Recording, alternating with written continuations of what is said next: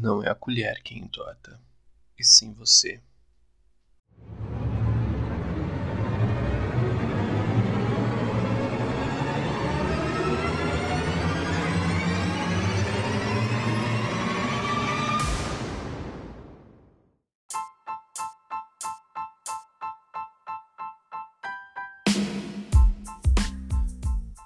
Olá, pessoas. Olá, você. Eu sou o Chuck e bem-vindo ao Deserto do Real. Este é o 3 Minutos Podcast e neste programa vamos falar sobre uma trilogia de ficção científica austro-estadunidense, iniciada em 1999, escrita e dirigida por Lily e Lana Wachowski de Ligadas pelo Desejo e protagonizado por Keanu Reeves, de Advogado do Diabo, e que já apareceu aqui na nossa edição de número 13. Temos também no elenco Lawrence Fishburne de Sobre Meninos e Lobos e Carrie Anne Moss de Paranoia. Essa trilogia foi sucesso de bilheteria. Sua primeira parte é, arrecadou 456 milhões de dólares, a segunda parte de 2003 rendeu 742 milhões e a parte final, também de 2003, arrecadou 427 milhões de dólares só em um único final de semana. E um adendo, antes de começarmos, muitos poderão dizer que quem fez essa trilogia foram os irmãos Wachowski. Eu digo isso com muitas aspas, pois eles hoje não são Larry e Andy, escolheram ser Lily e Lana, irmãs Wachowski, ou como eu gosto, de uma forma mais estilizada, The Wachowski. E, parafraseando o próprio filme, quando o vilão, Agent Smith, chama o protagonista de Sr. Anderson, o protagonista diz: Meu nome é Neil, nome que ele escolheu e que não foi imposto por uma sociedade alienada, mostrando ao espectador que ele é o que ele entende que é, como ele se vê, como ele se identifica. Então, agora, sem mais delongas, vamos falar sobre The Matrix, The Matrix Reloaded e The Matrix Revolution, pois eu só acredito no que pode ser dito em 3 minutos.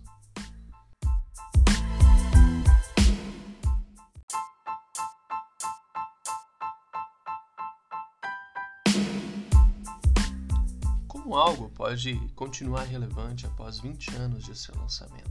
Foi às vésperas do bug do milênio, que não chegou a acontecer, que Matrix exprimia as preocupações e as angústias de uma sociedade em seu auge.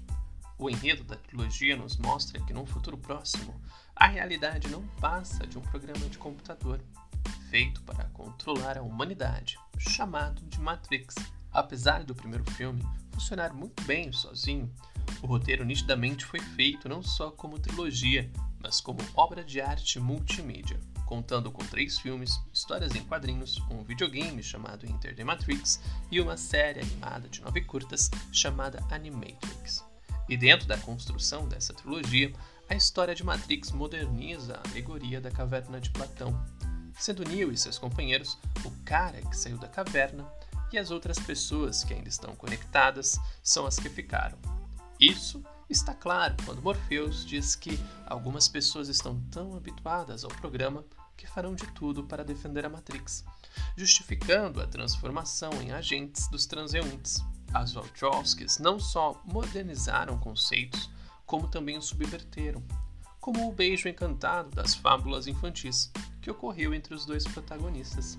E fizeram isso 14 anos antes de Frozen, uma aventura congelante, se orgulhar de tê-lo feito sem dúvidas, o ponto forte de Matrix é o seu roteiro e o conceito cyberpunk é carregado de filosofia e simbologias, como as cores das pílulas. A que te levará de volta é azul, cor associada à calma e à tranquilidade. Já a que te acorda é vermelha, sugerindo energia e euforia. Matrix também se destaca pelos efeitos especiais, eles são apresentados ao espectador de forma gradativa, a melhorar os efeitos né, no decorrer do filme.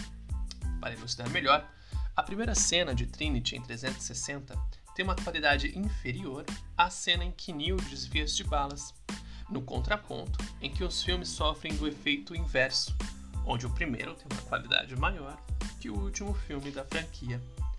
E, por isso, apesar de ser um filme reflexivo, a película foi aclamada por boa parte da audiência e da crítica especializada, dada a sua estética, sendo um modelo de cinema por uma década, sendo imitado e copiado. E mesmo assim, ao que parece, o destino não existe sem uma certa ironia. E por mais que tentem, as irmãs Wachowski não emplacaram nada com o mesmo impacto cultural desde Matrix, apesar de tentarem a exaustão.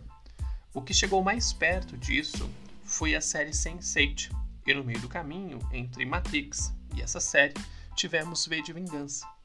E isso não quer dizer que as produções delas é, perderam a qualidade. Mesmo Speed Racer, Destino de Júpiter, tem os seus pontos positivos.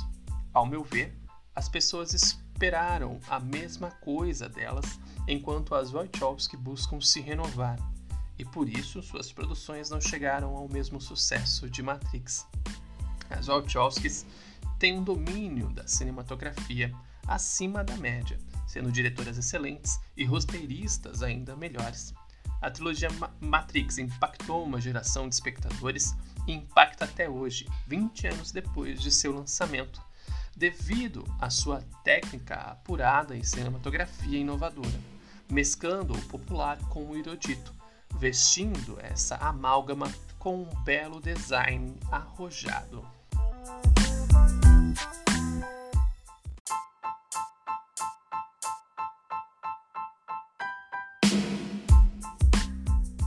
Bom, isso é tudo, pessoal.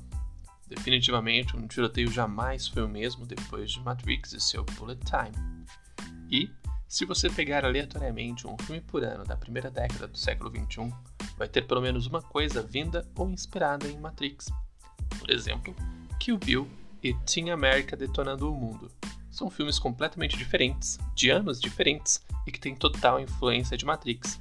Você consegue ver ou estava prestando atenção na Mulher de Vermelho? Por isso, assista a trilogia de Peito e Mente Aberta, pois sim, são filmes excelentes e revolucionários. Assista também a filmografia das Wachowski. Eu gosto muito de Assassinos. O filme, entretanto, foi dirigido por Richard Donner, porém é roteirizado por elas. No mais, se gostou ou não, mande seu comentário, dicas e sugestões e apresente esse episódio para aquela pessoa que adora roupa de couro e latex, ou apenas seja fã de uma boa mistura de cultura pop. Acesse o site, leia nossas crônicas e compartilhe o 3 Minutos Podcast e o cinescrito.com, para que assim possamos crescer de forma natural e orgânica, falando mais e mais sobre cinema, pois um filme, ele não acaba quando termina.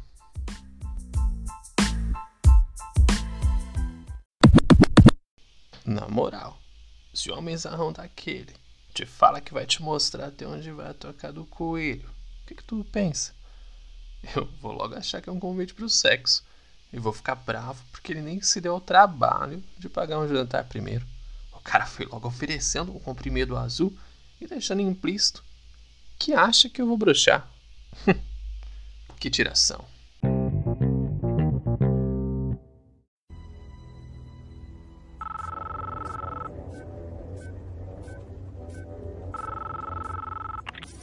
Eu sei que você está aí. Eu posso sentir a sua presença. Sei que está com medo. Está com medo de nós. Está com medo de mudar. Falha no sistema. Eu não conheço o futuro. Não vim lhe dizer como isso terminará. Eu vim dizer como vai começar. Eu vou desligar o telefone e depois eu vou mostrar a essas pessoas o que você não quer que elas vejam. Eu vou mostrar o mundo. Sem você. Um mundo sem regras nem controles, sem limites ou fronteiras. Um mundo onde qualquer coisa é possível. O que haverá depois, você vai decidir.